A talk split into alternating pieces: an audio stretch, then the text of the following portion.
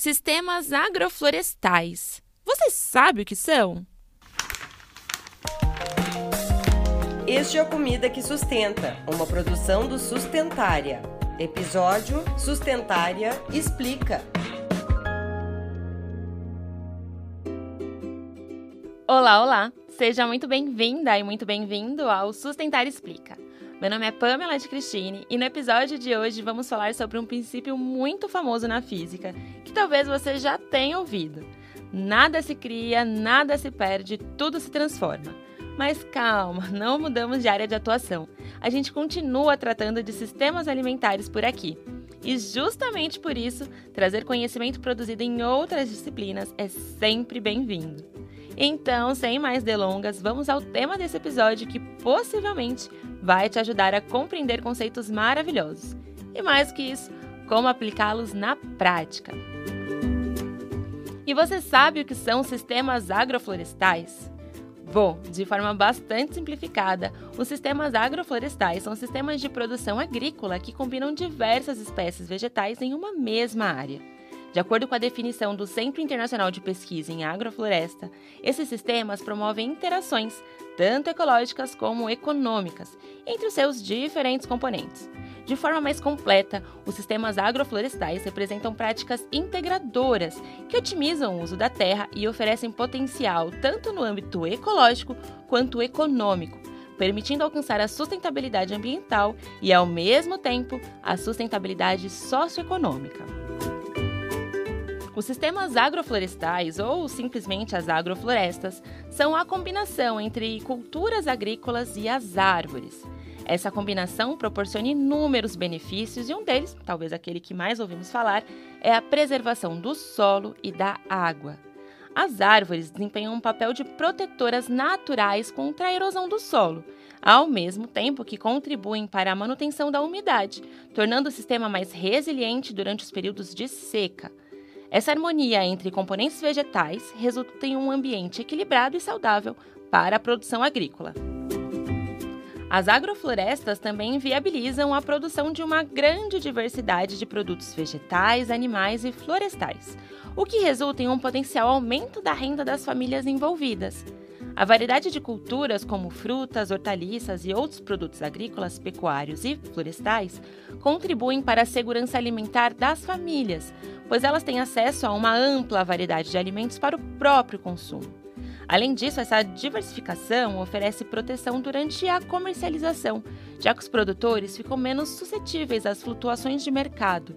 Também proteção relativa aos riscos associados às monoculturas, como pragas, doenças e variações climáticas.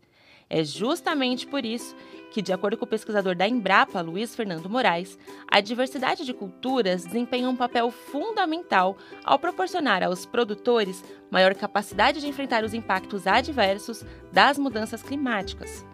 Um aspecto adicional é a redução da dependência de insumos externos, como os fertilizantes sintéticos e os agrotóxicos. Ao adotar práticas agroecológicas, os sistemas agroflorestais se tornam mais autossustentáveis e com menor impacto ao meio ambiente. Isso resulta em benefícios tanto para os agricultores, que economizam nos custos de produção, quanto para a saúde dos solos, dos recursos hídricos, da biodiversidade local e, é claro, das pessoas que irão se beneficiar dos alimentos produzidos. Ah, e aqui abro um parênteses para aguçar o seu conhecimento com duas indicações. O episódio da série explica sobre a Revolução Verde e o outro sobre agrotóxico. E a nossa roteirista, a Patrícia Mello, deixou um recado aqui de que esse é o favorito dela, então voltem lá na playlist que vale muito a pena. Bom, voltando, os benefícios da biodiversidade merecem um destaque como um aspecto fundamental das agroflorestas.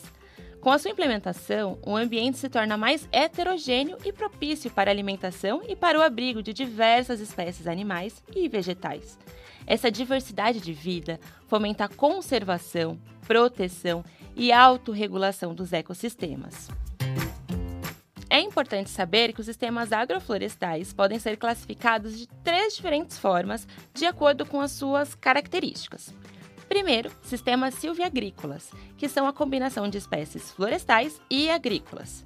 o sistema silvipastoris, que são a combinação de espécies florestais e as atividades de pecuária, e por último, os sistemas agrosilvipastoris, que são a combinação de espécies agrícolas, florestais e as atividades de pecuária. E além das classificações mencionadas, existem outras formas de categorizar baseadas no arranjo dos componentes do sistema agroflorestal, ou seja, que dizem respeito à disposição das espécies no campo. De acordo com esse critério, os sistemas agroflorestais podem ser classificados de três outras maneiras: os contínuos, sazonais ou mistos. E ainda podemos classificar de acordo com o arranjo de espécies na área de plantio, considerando o tempo em que os componentes se combinam, podendo ser sequencial, simultâneo ou complementar. E são muitas formas de organizar esse sistema para que ele imite os padrões naturais da floresta. E é por isso, e eu vou deixar algumas referências aqui na descrição, e uma delas é o documento do governo brasileiro sobre os conceitos e práticas para a implementação de sistemas agroflorestais. E já chegando ao final deste episódio, não poderia deixar de mencionar um grande agricultor e pesquisador, o Ernest Gosch, que defende os sistemas agroflorestais de maneira fantástica com base em ciência e prática. Ele afirma que os sistemas agroflorestais podem plantar água. Sim, para ele, plantar água significa criar sistemas agroflorestais que ajudem o solo a reter mais água durante a chuva isso é possível graças à cobertura vegetal, que atua como uma barreira para proteger o solo da força da chuva, permitindo que a água se infiltre de forma mais eficiente.